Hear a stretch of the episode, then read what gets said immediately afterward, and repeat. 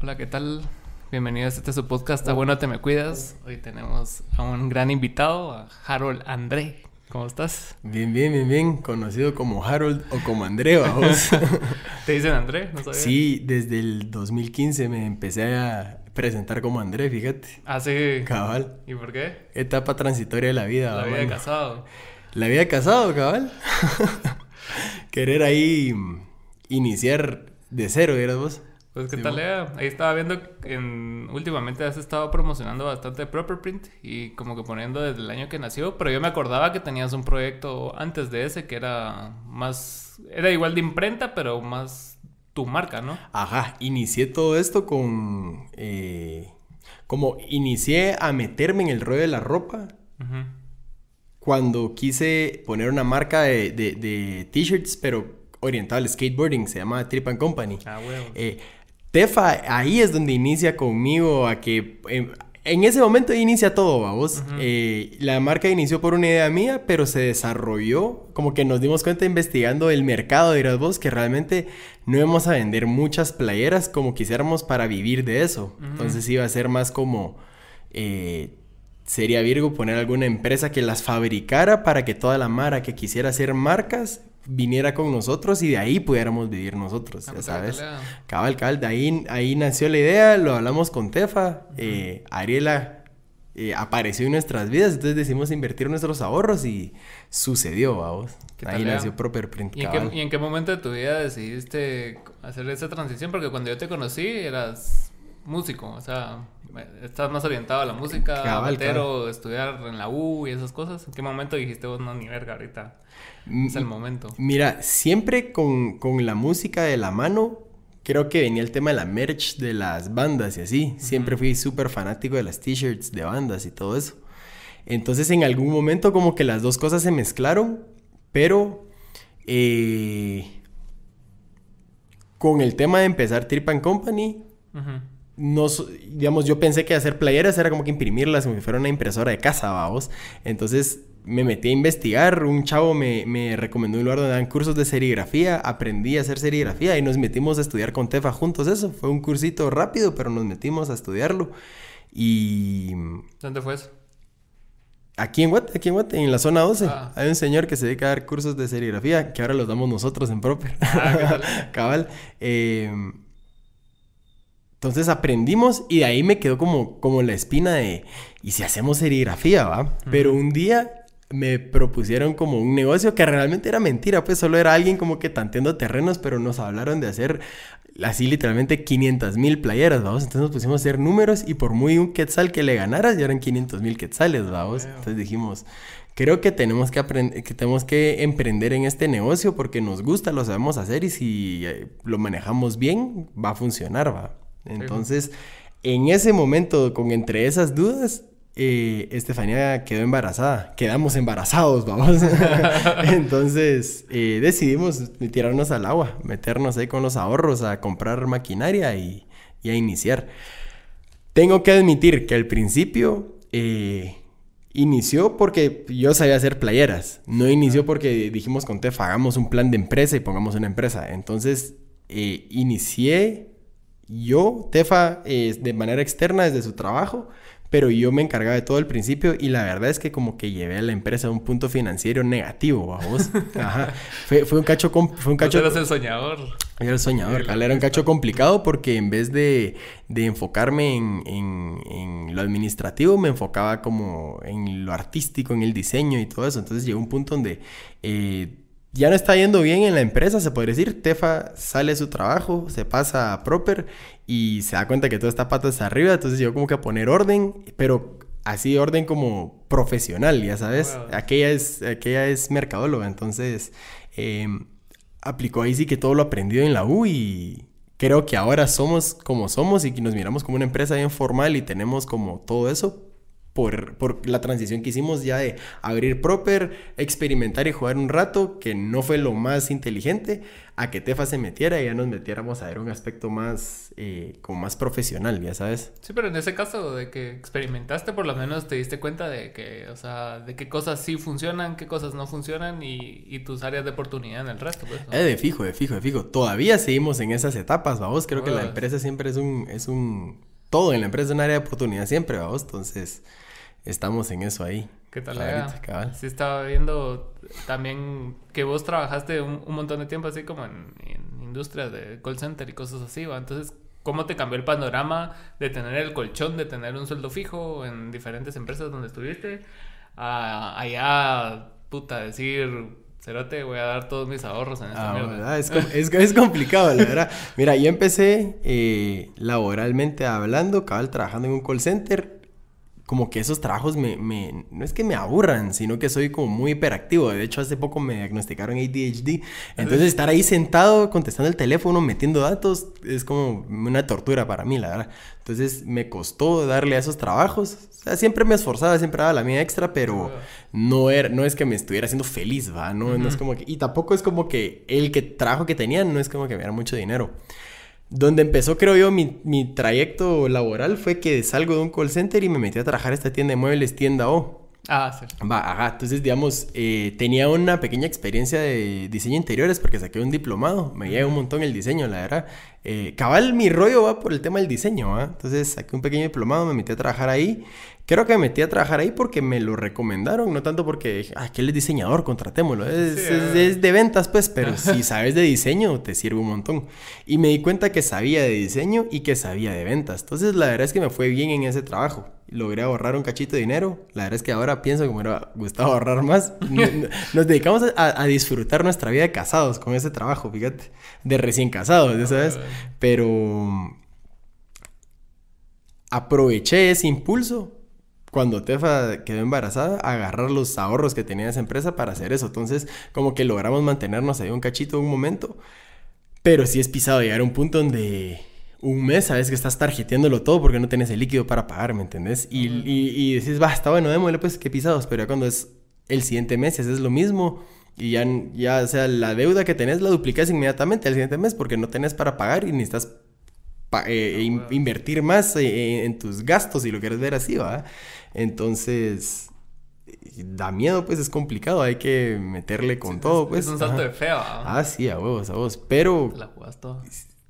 O sea, es complicado, pero si no lo haces, como que siempre te quedas hasta cierto nivel eh, profesional, pues, ¿sabes? O sea, como que emprender en ese camino de hacer algo personal o algo propio es lo que te da ese chance de, que no tengas techo en un salario en algún momento que te vaya muy bien, pues. Ah, o sea, ese es como que el sueño, pues, o sea, llegar al punto donde ya no tengas un techo de, salario, por ejemplo, que toma su tiempo, a huevo, digamos, cinco años en la lucha, pero poco a poco, pues, Ahorita estaba viendo un video, cabal, de, un chavo que se llama Simón Levy. Ajá que estaba hablando con otro cerote que es bien engasado, pero el, el otro episodio es diseñador de interiores, pero le lleva en la filosofía y la psicología y todo ese trip. Engasado. Ajá. pero estaban hablando acerca de, de, la economía y de cómo la, la, pandemia, como a raíz del H1N1, como que se empezó a formular un tipo de nueva economía. Entonces, eh, que impactan directamente a, a todos, o sea, y sobre todo a las clases medias bajas, ¿no? Entonces él, hablaba acerca de la, ¿cómo se llama? De la democracia china, porque él fue a estudiar allá. Entonces le, le dio clases un, un cerote, va así como que, ah, vamos a hablar de la democracia china. Y él se queda así como que, puta democracia china, porque tenemos como la noción de que son comunistas y todo ese trip, Entonces, y él le preguntó así como que, profe, ¿qué putas? ¿Qué es democracia china? ¿va? y, el, y el otro le contestó que la democracia china era que nosotros como occidentales tenemos la noción que democracia es venir y ir a urnas y votar. Y, y, le otorgamos todo el poder a, eso que votamos supuestamente. Entonces los chinos lo que hacen es la, la economía del conocimiento.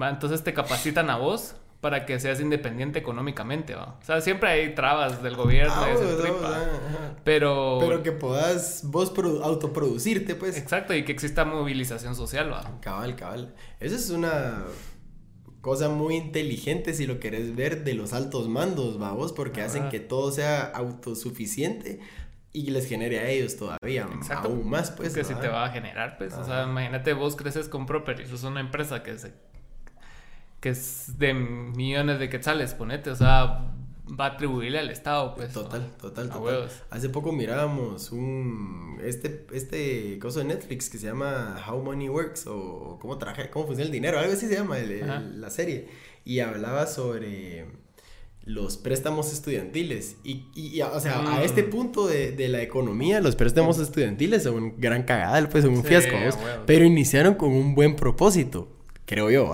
según explican ahí, eh, que era como mantener como un, un estándar de educación social mínima para todos para que el país fuera más próspero, porque a huevos, si todos están con, tienen más conocimiento, tienen como más oportunidad de, eh, o más, o, pueden aprovechar más las áreas de oportunidades, vamos.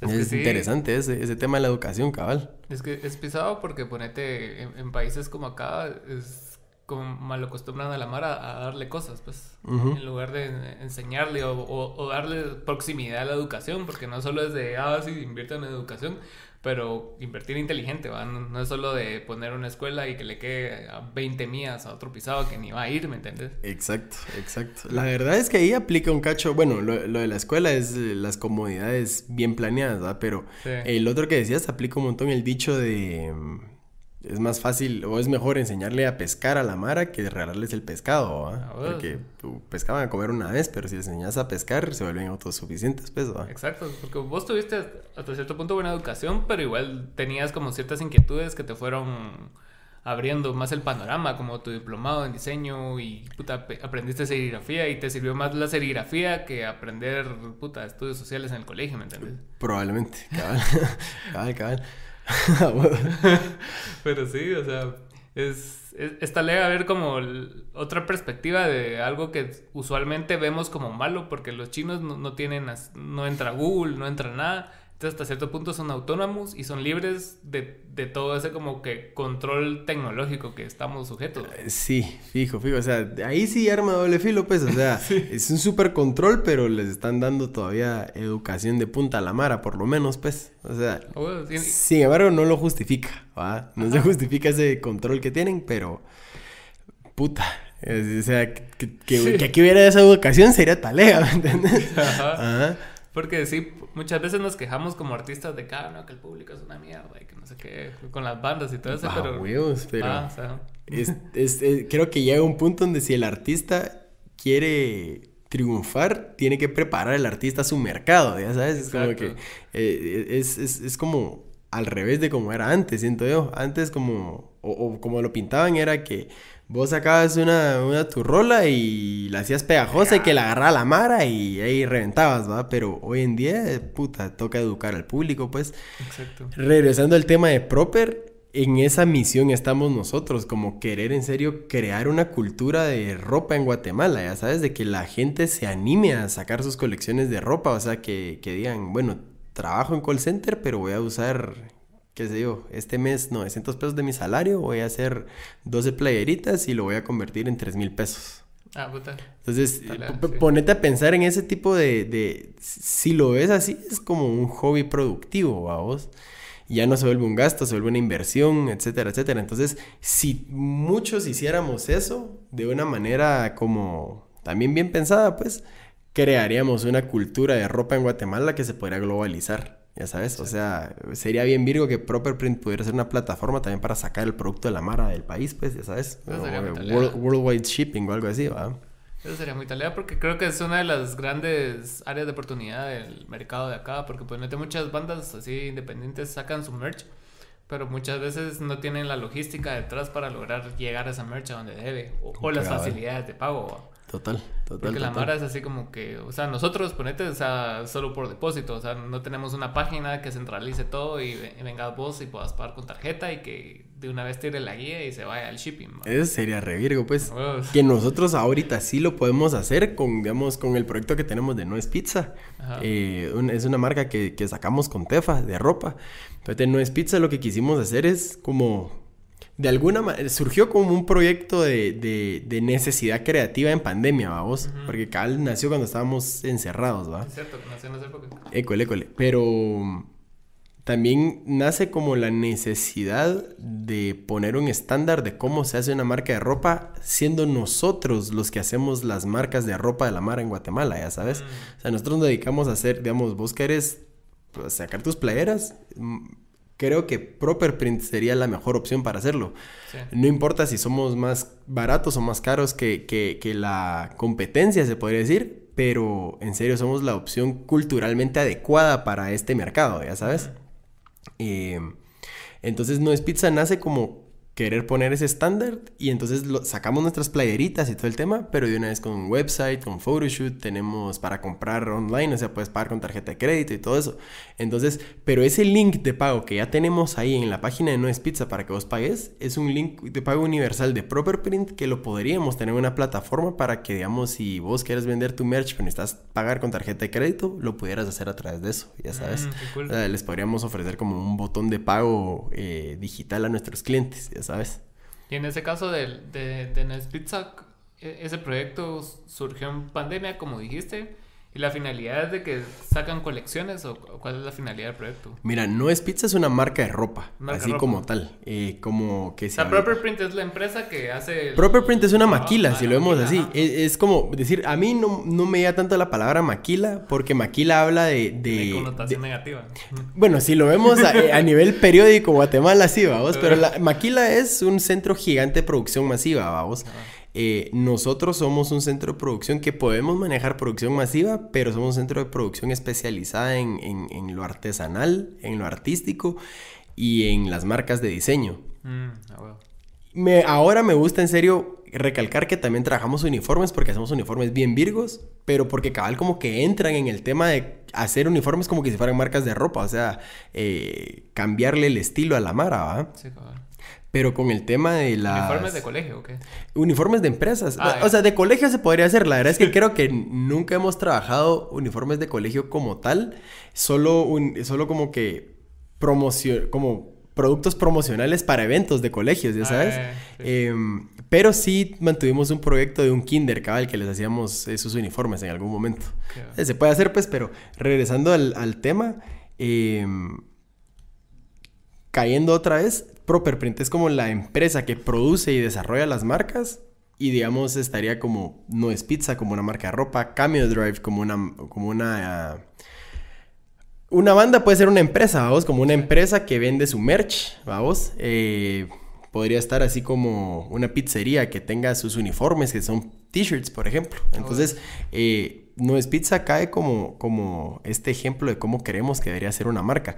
Entonces, nosotros la estamos creando. Tefa hace todo el tema de planeación como de, de marca, de marketing, eh, eh, la planeación administrativa. La verdad que lo trabajamos juntos, pero ella es como que el cerebro detrás de, la espina dorsal de la marca como empresa, vamos. Pues. Yo veo el tema de, asegurarme que se hagan las ventas, de la producción, de que las telas sean las adecuadas y demás. Y tenemos un tercer socio que es Fernando, es un diseñador increíble, diseña virguísimo y él es la mente maestra atrás de cómo se mira No es Pizza. Em, que por cierto, te traje una playerita. Ah, muchas gracias. Sigan No es Pizza. La idea de No es Pizza es que estás como comprando en un restaurante de pizza, pero cuando recibís tu orden, no es pizza, es ropa, ya sabes. Es por eso el nombre y todo eso. Y cabal, tratamos de exaltar como que la calidad de la serigrafía, los diseños y todo eso y darle como un, un feel high-end, ya sabes. Lo que me llevó de, la, de las fotos es que están en, en, en una pizzería. Ajá, cabal, nos fuimos a meter a un Little Caesars a tomar las fotos. Quiero hacer el disclaimer de que sí compramos una pizza. o sea, nos ganamos nuestros tres minutos de photoshoot ahí. ¿Qué tal? Ya? Cabal, cabal. Pues, pero mm, me, me, me dio un verbo de cómo has crecido desde que empezaste con el Trip and Go y ahora que estás en No es Pizza y obviamente Proper Print. O sea, si, ha, ha habido un crecimiento exponencial de dónde empezaste a dónde estás ahorita. Entonces, ¿cuál es la pregunta? Es la siguiente. ¿Hacia dónde van? O sea... Mira, yo siento que eh, ese crecimiento es bien importante recalcar como que el trabajo en equipo. Yo siento que cuando uno encuentra un buen socio y se acoplan, todo funciona bien. Eh, la verdad es que dos cabezas, tres cabezas piensan mejor que una. Entonces, ahorita dónde vamos, tenemos un proyecto bien puntual, bien armado, bien estructurado, donde queremos eh, lanzar No es Pizza eh, worldwide, eh, sacar a la venta. Entonces, esperamos ya más tarde el otro mes estar ya vendiendo en El Salvador para empezar.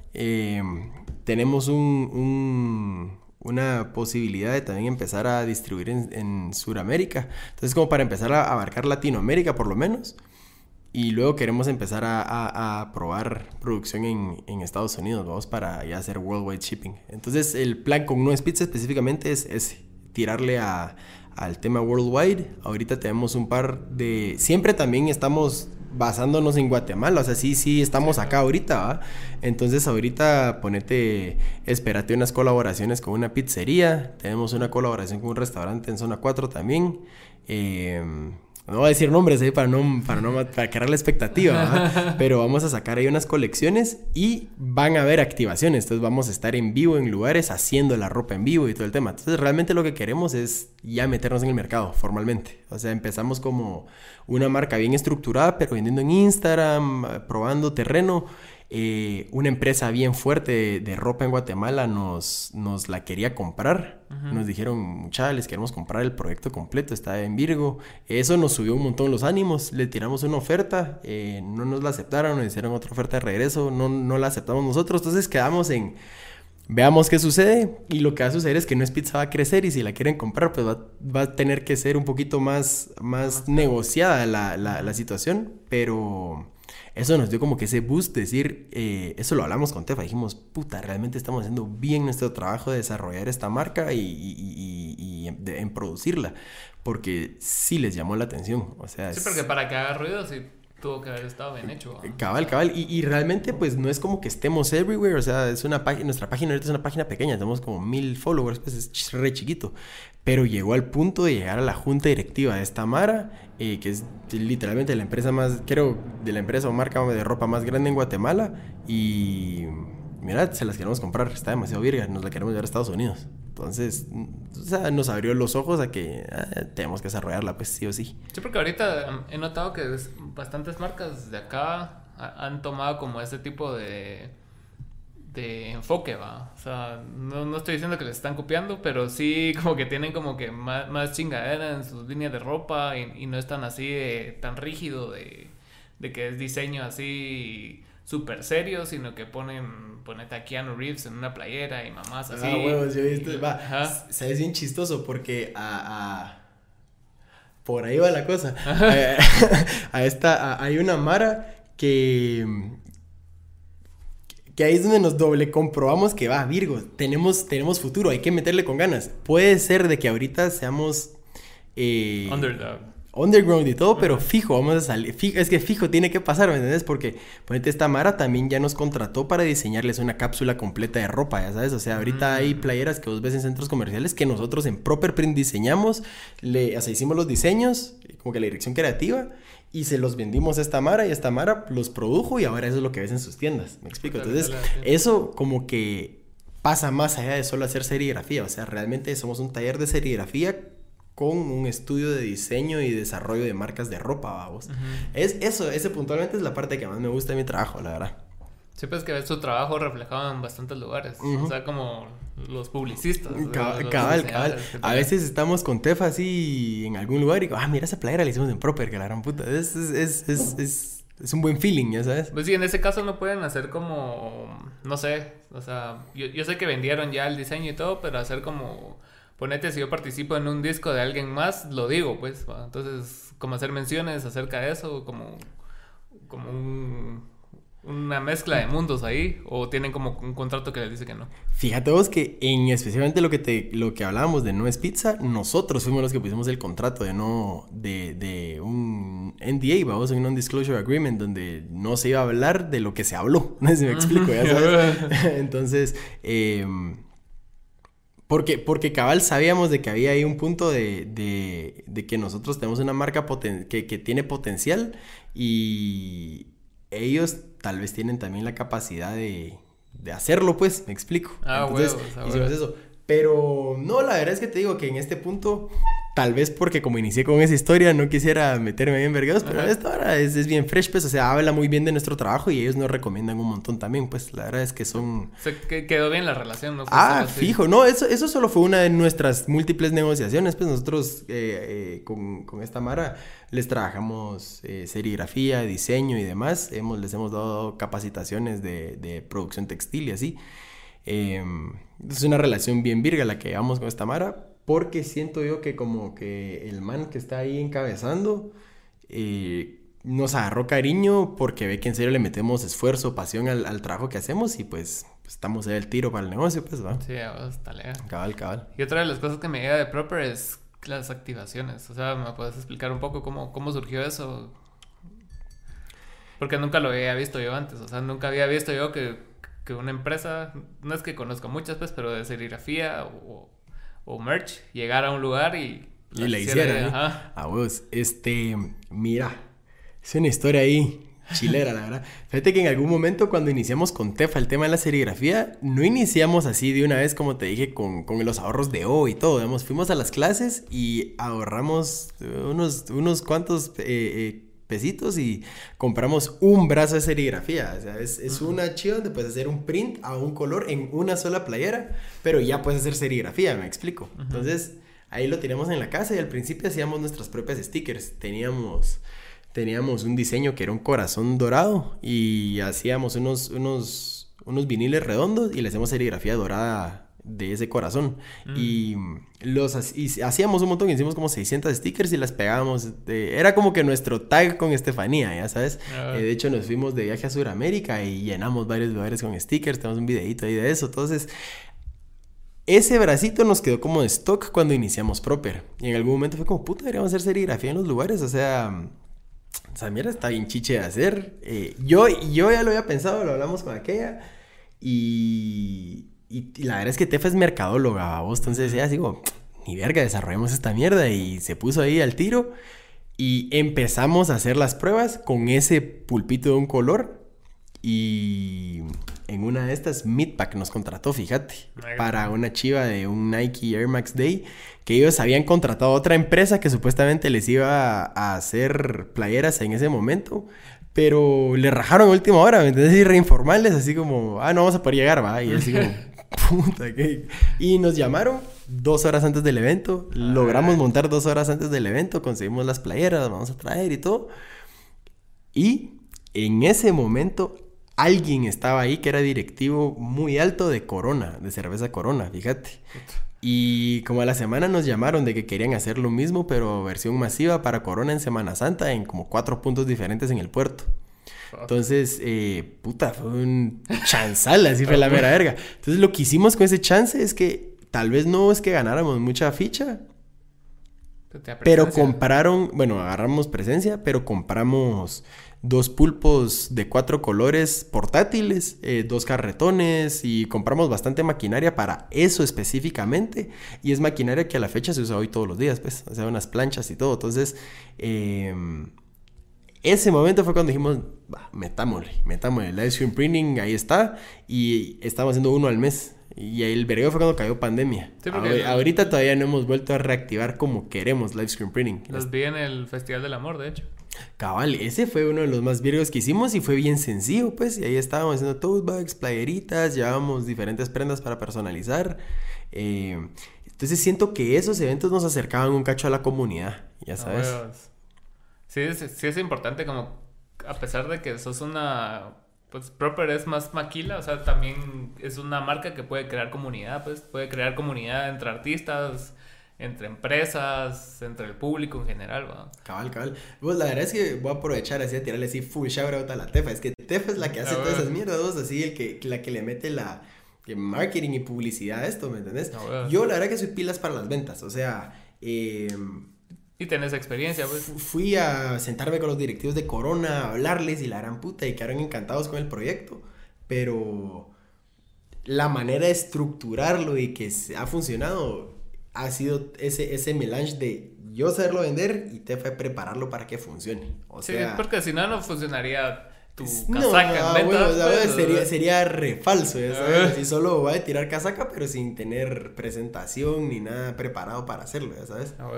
Entonces, eh, siento que, que, ese equipito que hacemos nos ha, nos ha logrado levantar el tema del ice cream printing, que ahorita a través de No es Pizza, con las colaboraciones que estamos haciendo, lo queremos volver a, a levantar. O sea, que, que el público se vuelva a sentir interesado por eso es pisado por el tema de la bioseguridad, o sea, la cosa es no incentivar a conglomeración de gente, pero creo que es algo... Pues se puede hacer responsablemente, pues. Fijo, fijo, primero que nada, se puede hacer eh, y, y, que se trabaja en un espacio donde trabajas a un metro y medio de distancia del cliente, como mínimo, No está el cliente encima tuyo, entonces eso es lo virgo.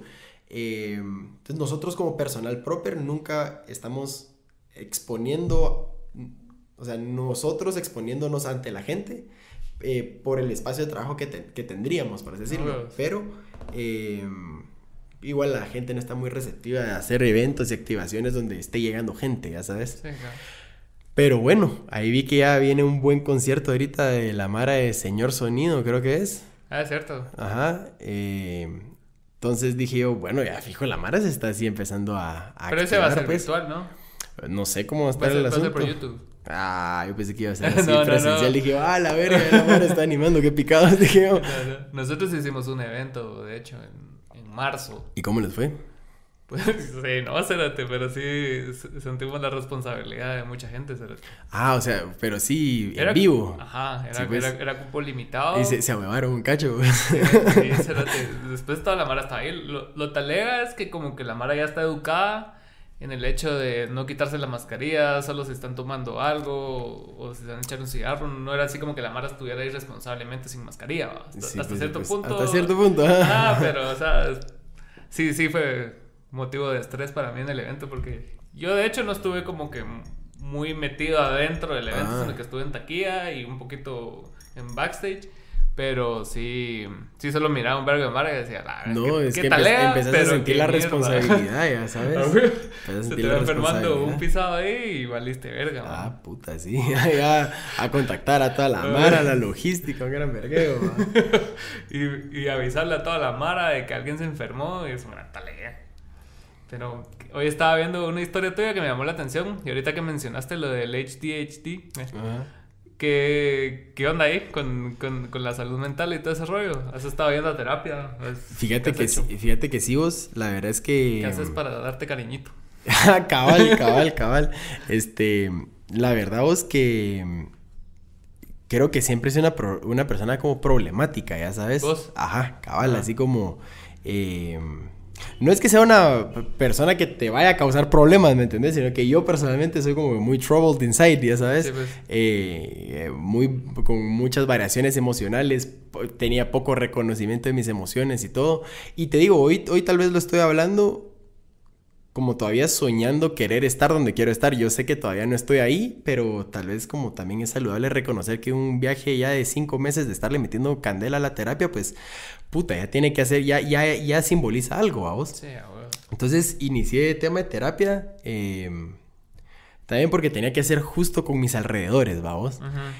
Em, y todo inició como queriendo entender por qué actuaba de cierta manera, aunque yo no quería actuar de cierta manera, como que si era incontrolable ciertas actitudes o qué sé yo, ya sabes todo es controlable, todo tiene, eh, nada tiene una justificación, pues vos no puedes decir, ah, puta, es que hice tal cosa porque tengo eh, ADHD, ¿ah? O sea, eso, eso, es mulado, o sea, tenés ADHD, entonces busca herramientas, si no te funcionan, busca psiquiatra, si no te funciona, prueba otra medicación, o sea, me explico, o sea, llega al, al asunto, llega al final de esto, ¿me entendés? Es paja decir, eh, es que así soy yo, eso es ser muy egoísta, siento yo. Ah, y siento que la mayoría de nosotros, antes de iniciar con el tema de terapia, somos así de egoístas, decir es que así soy yo. Pero también hay una noción ahí social donde no es, donde las emociones siempre están reprimidas, ya sabes. Eh, eh, creo que hay un capitalismo emocional que sí nos gobierna un cacho. Vergo. Un vergo, ¿eh? Pero regresando a la pregunta, pues nada, llevo cinco meses otra vez inspirados por Tefa, la verdad. a que, lleva un buen rato haciendo yoga y meditación y esas mierdas. Y iniciamos juntos a, ir a la terapia. Em, ¿Van juntos o cada quien? Eh, cada quien por su lado, vos. Eh, nos hemos tirado nuestros, nuestros, nuestros tirones de terapia de parejas. Si, si tienen parejas, háganlo, es la mera verga. Tengo un amigo, es la única persona que conozco que me dijo, ay, yo voy a terapia de parejas y la verdad es que no tenemos vergueo, solo, solo vamos porque está lega, ya sabes. Imagínate ir a terapia antes de tener un problema, o sea, que, eso, eso, es como, como cosas que haría Keanu Reeves, ya sabes. Esas cosas son, son actitudes de deidad, ya sabes. Entonces imagínate, em, yo tengo un historial de que a los 11 años me, me, habían diagnosticado la primera vez con, con ADHD, problemas de inseguridad y mierdas así que iban, que iban solapadas por un, como por un alter ego, realmente, yo, yo era en el colegio, era un, era super bully, era así, eh, como que... ¿Era bully eh, Era bully, pero así como que me llevaba bien con todo el mundo, ah, pero chingaba la mar, así cerote, ¿verdad? Entonces era como que, como que el patito talea ahí, que como chinga, ¿sabes? Bully talea. Eh, o eso es lo que yo quería pensar, ¿verdad? Es lo que yo quería pensar. O sea, si algún compañero del colegio ve esto, por favor, rectifíqueme. entonces me, me, me dan ese diagnóstico. Y, y, mis viejos, pues no es como que me llevaron a terapia, o solo como que lleva, me llevaron una vez para que el psicólogo pues, firmara, y que vayas tú ahí sí, en el cole, deje estar chingando, ¿va? Porque siento yo que realmente esa generación solo no le pone valor a la salud mental, vamos. y puta, hace poco revisando mis expedientes así de, de, de, colegios y todo, y la papelería de lo que te conté que, que, que estamos ahí procesando. Eh, encontré esa mierda que desde los 11 años y todo, y puta, me, me, me pegó te así como, ah, la verga, no puedo creerlo. Y lo hablé con mi psicóloga y todo, y cabal me dijo, mira, ya, ya llevaba ratos queriendo hacer esto, pero va a aprovechar ahí el, el momento, y pues clínicamente te digo que tenés ADHD, sí lo padeces, y puta, tenés tus funciones ejecutivas talelladas, así, o sea, eh, entonces, básicamente las funciones ejecutivas son las, son, son esas cualidades o aptitudes que tenés para ser un adulto funcional, ¿cierto? Para tomar decisiones, para ser puntual, para ser organizado, para... O sea, ponete el hecho de que me haya costado cuadrar con vos la fecha de acá es porque sí manejo un horario, una agenda eh, virtual y una agenda escrita, entonces no puedo solo decir, ah, sí, me voy a caer el viernes y, el viernes ver qué puta, o sea, si te digo voy a caer el viernes porque ya sé desde el lunes de que el viernes tengo disponible para vos ese día. es parte de tus herramientas el tener Es parte de esas herramientas, si no se me va toda la mierda, o sea, en el cuarto a la par de la cama tenemos un calendario con todo escrito lo que hay que hacer todos los días, ¿me entendés? Un, un horario establecido como si fuera colegio, ¿ya sabes? Cabal, y eso es lo que a mí personalmente siento que ahorita me convirtió en un adulto funcional, ya sabes. Ahorita tengo eh, la siguiente semana, creo que es como que el siguiente paso de la terapia, que ya eh, paso de evaluación para ver qué medicamento voy a tomar, ya sabes, para, para bajarle al, ruido de la cabeza, vamos. Entonces, a ver qué putas. La verdad es que soy demasiado impulsivo y eso me trae eh, como consecuencias en varios aspectos de mi vida. Y puta, llegué a un punto donde dije, no puedo controlarlo. o sea, le estoy metiendo súper huevos con todo y no puedo controlarlo. Entonces, este... Es que estás ciego prácticamente, o sea, no en, sabes en, en ese aspecto, exacto. Entonces, y ya la psicóloga me ha dicho, mira, investigué el ADHD, que la gran puta, y tengo una mía en común, eh, con Tefa, que va a la misma psicóloga y al paso por, por, por eso. Ella no tenía ADHD, era más como ansiedad, pero me recomendó, mira, Cerote, yo ya fui a ese psiquiatra y me dejó mi, mi medicación, mi medicamento y puta, buenísimo, así me está yendo re bien. Es cierto, cada cerebro, cada persona es diferente, puede que funcione o no. Pero no es lo mismo decir, llevo tres meses ya en, en, la medicación intentándolo y me está funcionando, a decir, puta, no lo puedo controlar y no sé qué hacer, vamos. Entonces ya por fin estoy emocionado de que el lunes es mi, mi cita. ¿Y por qué se tarda tanto en, darte medicamentos? primero es como... Ah, no, porque ahorita es mi primera cita. o sea, ahorita es mi primera cita. O sea, ah, ajá, o sea, me dijeron los medicamentos hace como un mes, tres semanas. Eh, y fue el tiempo que yo me tomé en investigar, en pensar y en tomar la decisión este fin de semana que dije así como, puta, no, ni verga. Ya estuvo, ya, ya topé. Sí, pero por lo menos ahorita sí, eh, con, con la terapia que has estado haciendo, sí te has llenado de herramientas. Sí, y más o menos he progresado, un montón, he progresado un montón, pues así siento que... Siento que me falta a vos porque el, el, el, estrés es el día cotidiano, el día a día. Eh, la gente con la que convivís el día a día es la que... La que...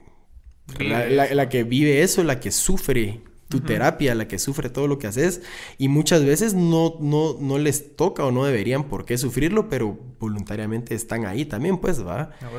Eh, entonces llega un punto donde uno también dice así como, puta, ya no quiero estar así como de hostil, entonces necesito hacer algo, ¿a vos? Eh, entonces, pero, pero mira vos, yo pienso y ahí sí como que se lo dejo a todo mundo, cuando tu, tu preocupación, esa mierda que ya te tiene así como, como, a la verga, así, qué chingo, así como soy yo el del problema, ¿va?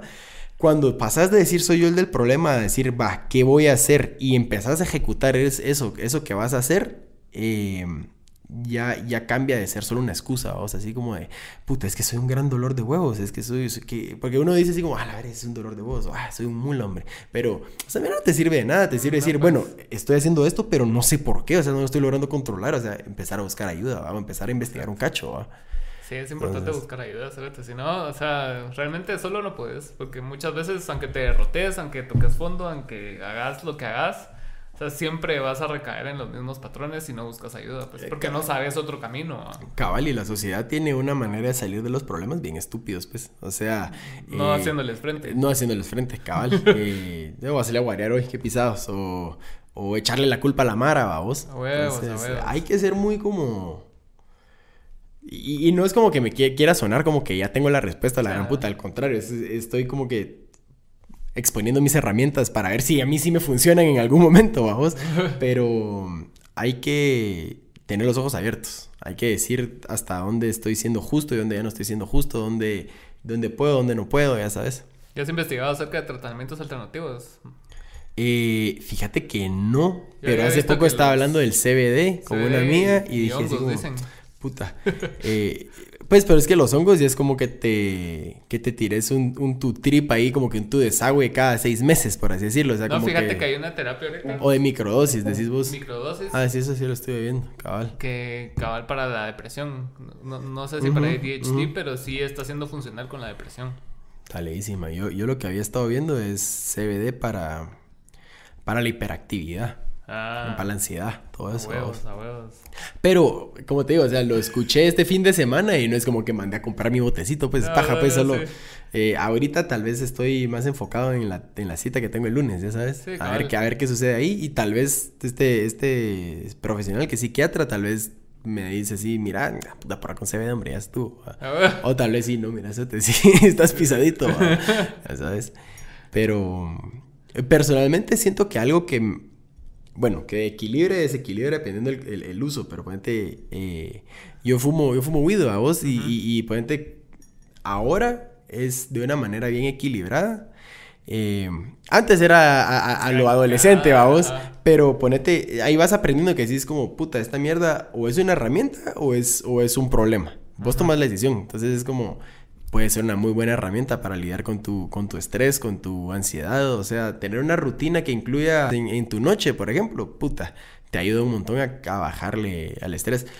La gente que es papá, mamá, del cannabis es una maravilla, porque te, te, quita el estrés de los gritos de los güiros, pues, ¿me entendés? ya los acostás, te echas ahí una tu gomita que tenga THC o te fumas un porrito y a tal vez meditar un rato, hacer un poco de yoga, ver tele, qué sé yo, pero te aseguro que te, que te devuelve a tu, a tu centro, ya sabes. Incluso, y en ese proceso has estado haciendo ejercicio, ¿fue por eso? Sí, fue por eso, fíjate ah, vos de... Eh, eh, puta, parece que, que, fuera... pero cabal un día como que me sentía como súper desesperado, así como, puta, tenía un, una prueba grande que, ese día, fíjate vos, sabía que iba a lidiar con un momento que, que no iba a ser, que no iba a ser tan cómodo para mí, pero porque estaba mentalizado de esa manera, porque ese día salió perfecto, o sea, sí salió re bien. El, el, outcome de lo que te estoy contando, pero entonces aproveché y le hablé a mi psicóloga, así como, mira, fíjate que tengo esto, esto y esto, y estoy desesperadísimo, no sé qué hacer. Eh, y, y lo que no quiero es eh, yo siento que ya sé qué es lo que va a pasar, siento que la voy a cagar, eh, que, no voy a hablar lo que tengo que hablar, o que voy a quedarme en awkward silence, ese tipo de cosas. Entonces me dijo, estás flipando en la cabeza, hombre, haz ejercicio. Echate un ejercicio así que te saque así el sudor. Mira, mano, lo hice, como a la media hora era mi, mi actividad, lo que sabía que iba a tener que, que enfrentar me salió perfecto, así salió súper bien. Eh, yo iba con todo el estrés drenado, entonces solo iba con una súper actitud y nada me estaba bajando de ese feeling, entonces funcionó talea, ya sabes. Entonces yo creo que sí le recomiendo a la Mara así socar ejercicio. Cuando empezó la, pandemia el año pasado, mi, me dio gripe, o eso creía yo, me cagué, lo empecé a investigar y empezó a leer un montón de muladas en en Google y todas esas mierdas, Entonces, puta, me empezó a dar un vergo de ansiedad, ¿cierto? Y entonces, una de las soluciones que yo, pues me dio crisis como de ansiedad un par de días, la verdad. Porque yo nunca he padecido de eso realmente. Y la cosa es de que me dio eso y dije, ah, ni verga, voy a empezar a hacer un vergo de ejercicio. Y empecé a hacer igual, así por, con YouTube. Incluso empecé con yoga, porque dije, ah, tal vez el yoga me ayuda, como es más, como es, estático. Ajá, ajá. Pero igual te mantiene presente en los movimientos porque son pisados. Claro, claro. Pues, que te quedas así como. Cabal, que dice calambra el culo. Ah, Entonces empecé con eso, me llegó, pero a mí me llega más hacerme verga. Sí, siento que, hay, siento que hay algo bien especial en sacarte realmente la mierda, ya sabes, así, en, en decir. Uff, ya sabes, así. Así burpees y, saltás y te Sí, maquinita y la gran puta, sí, cabal. Y, y ponete, no me estás preguntando, pero ahí le dejo la recomendación a la bandita ahí, tirándole ahí el, el ¿cómo se llama? El favor de regreso a, al querido canal de YouTube que sigo. Hace ejercicio con este cerote, se llama Chuy Almada. Ah, es un pisado mexicano ahí. Porque todo el mundo hace que sus videos en inglés y la mara gringa, los canchitos echando verga en sus estudios profesionales y la gran puta. Búscate este cabrón Chuy Almada, él se, se autodenomina como el cirujano plástico sin bisturí, porque dice que le da forma a tu cuerpo, vamos. Qué sacadas de mierda, ve ese cabrón, pero él hace el ejercicio con vos, cerote. O sea, dice, bueno, vamos a hacer esto. Y se pone a hacerlo así, lo mula. Y te, dale, dale. Y te empieza como que a motivar. Y dice un vergo de muladas. Y en lo que estás, empieza a hablar y a contarte una historia de que puta, de que él lleva ya seis meses echando verga. Que y cuando sentís empapado en sudor, ya quieres vomitar y así. Y el cerote todavía dice, el maldito tiene su frase que dice, si quiere vomitar, pues se lo traga y sigue entrenando. Pero shout out ahí a, a Chuy, Alma. Así está lea. Sí, también los que yo he seguido han sido walkthrough, pero sí han sido. Era uno gringo que se llama Chris Heria, que es como famosillo en el mundo de calixtenia. Ajá, no es, no es un chico como asiático, un, y está todo tatuado. Sí, qué maldito y qué guapo es ese cerote. Guapo, Sí, culazo el cerote. Por eso lo empecé a ver y yo, puta, qué guapo es ese cerote. Así me a poner yo, dije yo. Cabal. Y después empecé... Él entrena de huevo, entra de huevo. Y qué estilón el que tiene el cerote. Pisado, o sea, y lo hace todo bien fácil, man. Pero es que puta, también el físico que tiene el cerote ya está. También yo se estaba viendo ayer, estamos haciendo unos, unos desplantes. Eh, porque ayer nos, tocó trabajar glúteo, vamos. Para que vean. este. Y, y, el cerote como que bajaba como que fuera shock. Pum, pum, puta, arriba, para abajo como si nada. Y, y con una potencia como que bajaba y subía rapidísimo. Y así como, puta, es que ni, o sea, ni siquiera lo puedo imitar, ya sabes. O sea, está bien pisado así. bien lento. Ajá, cabal, cal. Igual este, este que vos decís de ¿Cómo es Chris Harris? ¿no? Ah, cabrón, ese, ese, ese cabrón. Y ahorita estoy con una chava que es como australiana, creo, por el acento. Y cabrona también. Se llama Growing Ananas. Ah, ok, sí, no, no, no. Hay otra chava que. Salsa los estudios. Ah, huevo. hay una chava que hace chivas en su casa, que hace buen yoga, pero yoga así ese que te saca la mierda. Y también hace ejercicio que se llama Mad Fit. Mm. Mad Fit. Y para un buen yoga hay una que se llama eh, Boho Beautiful. Sí.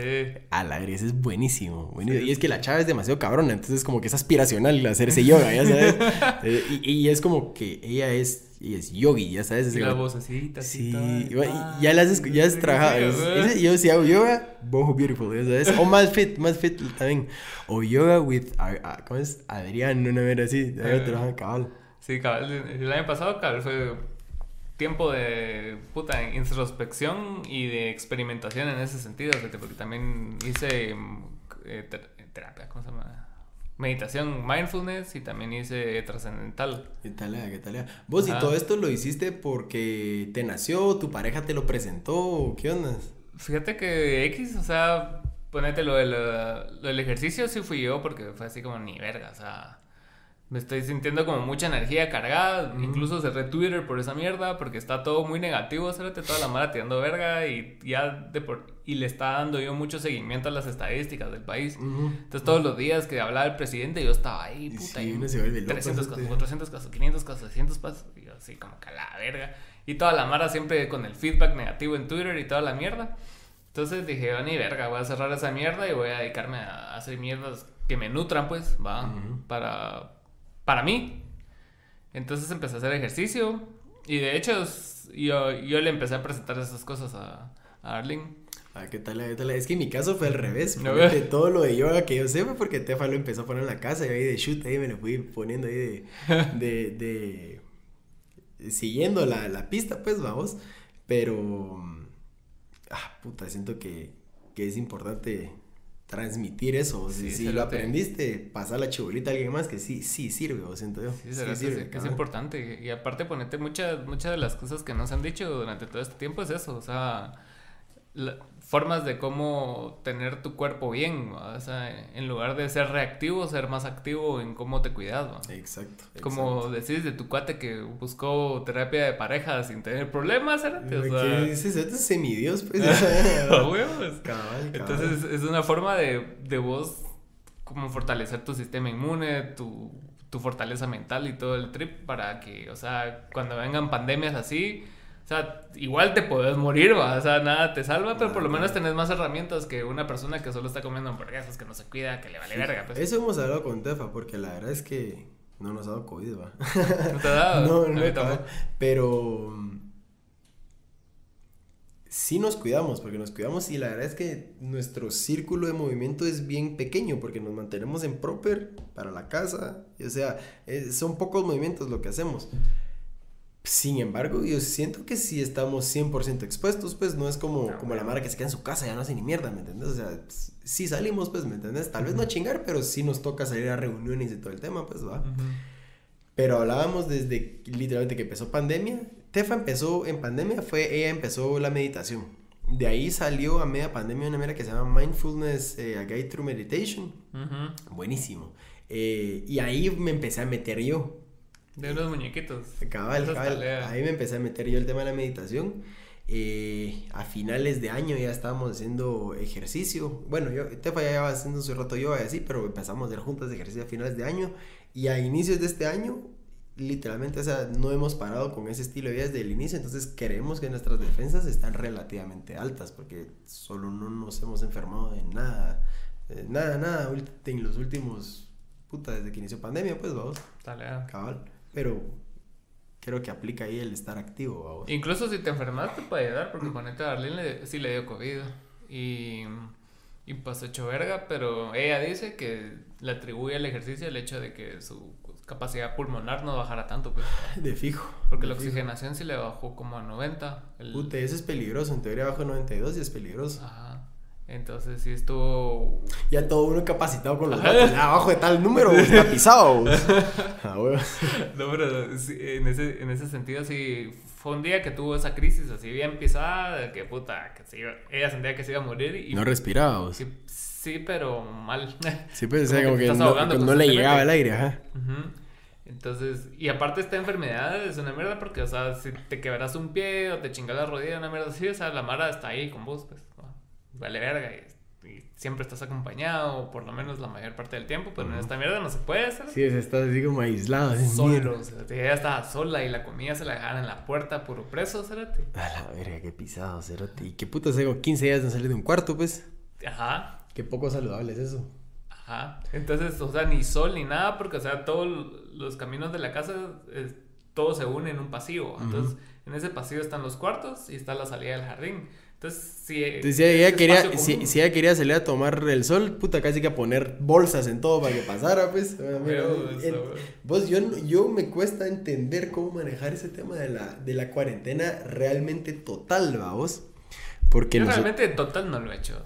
Es que eso nos pasó a nosotros, que, que Tefa tuvo exposición en un aeropuerto pero, o sea, se hizo sus exámenes, todo salió negativo, pero puta, fue así como me voy a guardar una semana, por lo menos, y me voy a hacer el examen, va. Y como yo la fui a traer y todo, puta, solo llegó y nos dimos un beso. Entonces fue así como, ah, la mierda, la cagué. Ajá. Entonces, eh, fue como, eso es VIH positivo. Entonces, este, nos, nos guardamos en el cuarto un par de días. Pero puta, yo sí salí al jardín a tomar sol y así, era así como, mucha bajen a la primera planta que voy a, voy a salir, ya sabes. Pero siento que eso es mulada, pues así no funciona la cuarentena. No, no funciona. si te vas en cuarentena así en serio, siento yo que, puta, estás aislado de todo. Pero en tu caso creo que, o sea... Ah, eso era preventivo, pues, ajá. Lo que no queremos era contagiar a Ariela, pues, va. Ah, huevo. Sí, había algo, Sí, porque yo, yo sí me huevé cuando ella salió positivo porque está, estamos juntos, ¿no? y en todo lo que se va incubando el virus, o sea, pasamos ahí, todo el rollo. Incluso ese día. deja que, deja que son pareja y que se dan beso de buenos días, buenas noches, ¿cierto? Solo con estar platicando, ¿eh? pisado. una distancia así cercana, Ahí acostados. ¿Qué onda? Entonces yo me fui a hacer la, la prueba a los tres minutos que le dieron el positivo, eh, yo fui y negativo. Y yo, puta, ¿qué tal? Puta, qué raro. Pero sí, sí, fueron días raros de, mm, incertidumbre y, y, para ella fue como, como un tipo de fondo tal vez, porque ella era la que más se cuidaba de todos. Ah, y hasta cierto punto, no, o sea, no soy tan obsesivo con el cuidado, o sea, ¿me entendés? O sea, sí me echo un vergo de alcohol y todo el rollo, me lavo las manos cada vez que puedo, pero no no es mi centro de lo que estoy pensando todo el tiempo. ajá, no es así como que veo a alguien, a la puta, sí, que ese cerote no, tiene, no se lava las manos, o sea. Ah, vos, a vos, a vos. Cambio, ella sí estaba como que bien focalizada y que, que sí, que, que mierda la mara, que no se cuida y puta, y le dio cerote.